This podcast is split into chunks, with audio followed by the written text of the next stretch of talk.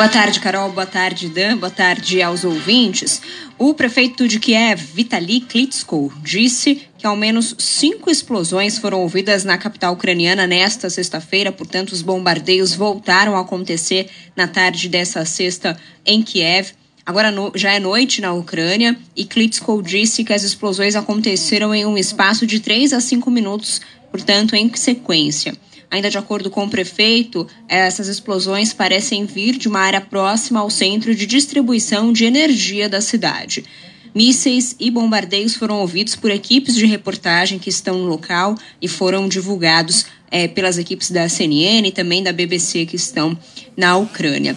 Pelo menos 100 mil pessoas estão desabrigadas na Ucrânia depois de fugir das casas. Milhares já conseguiram cruzar as fronteiras de países vizinhos, como a Moldávia e também Romênia e Polônia. As famílias estão se escondendo em metrôs e abrigos subterrâneos, os chamados bunkers. E também hoje mais uma novidade, porque as autoridades ucranianas foram para as televisões ensinar os civis a preparar coquetéis Molotov para jogar é, nos soldados russos se sentissem ameaçados. Imagens de tanques de guerra russo atropelando carros civis em Kiev também repercutiram muito na internet hoje ao longo do dia.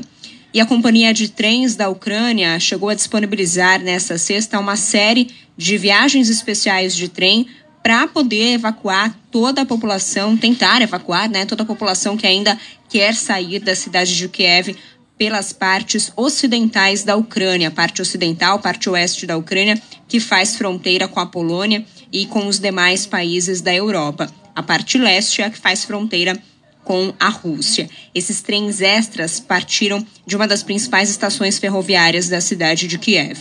A embaixadora da Rússia nos Estados Unidos diz que os bombardeios russos dessa manhã atingiram um orfanato com 50 crianças, mas não deixou vítimas. E o governo ucraniano também acusou os russos de lançarem bombas, de lançarem bombas contra ambulâncias. E a embaixadora da Ucrânia confirmou ainda que os soldados russos também já tomaram totalmente a usina de Chernobyl e mantém aí ao menos 92 trabalhadores ucranianos reféns. E a OTAN disse mais cedo que já mobilizou mais tropas no leste europeu. Os aliados da aliança militar expressaram que vão apoiar a Ucrânia, tanto com poder militar quanto é, também com sanções financeiras. E também vão tentar operar com as sanções de ataques cibernéticos. Como a Ucrânia não faz parte da OTAN, por, por enquanto não há previsão de colocar militares tanto militares americanos quanto militares de outros países que fazem parte da OTAN, em território ucraniano. O secretário-geral da OTAN, Jens Stoltenberg, disse que Putin cometeu um erro e vai pagar por ele.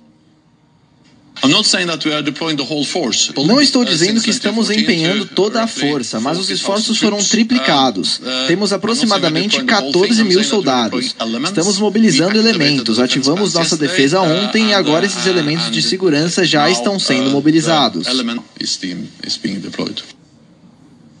É, e hoje teve uma manifestação da Suécia e da Finlândia demonstrando interesse em entrar na OTAN o que voltou a irritar a Rússia, que mandou um recado por meio da porta-voz do Ministério das Relações Exteriores, que ela disse o seguinte: alertou que tanto a Finlândia quanto a Suécia é que se elas decidissem entrar na OTAN ou se a OTAN aceitasse a presença desses dois países, ambas as nações enfrentariam consequências militares e políticas prejudiciais.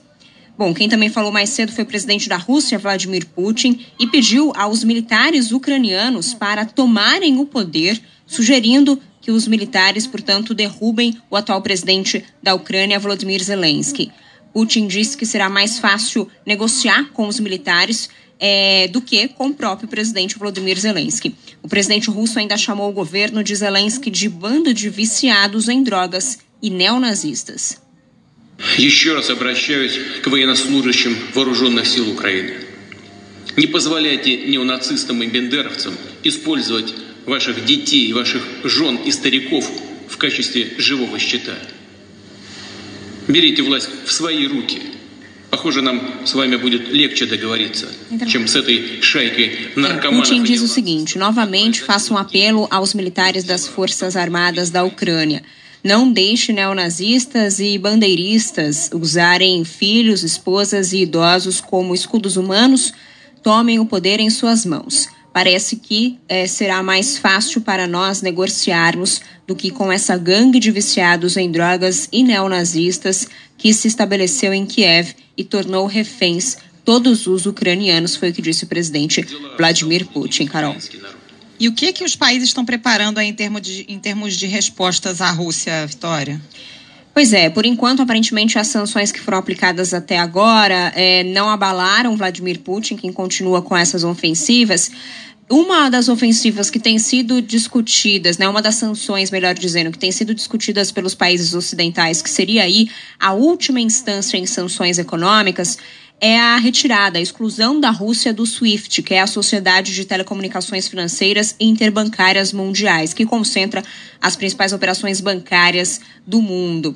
Essa atitude é vista como a mais drástica possível em sanções econômicas, portanto, o próprio Estados, os, o próprio Estados Unidos eh, não sabe ao certo se apoia ou não essa exclusão da Rússia dessa sociedade, mas alguns países, como a própria Polônia, já declararam apoio para a retirada da Rússia do SWIFT.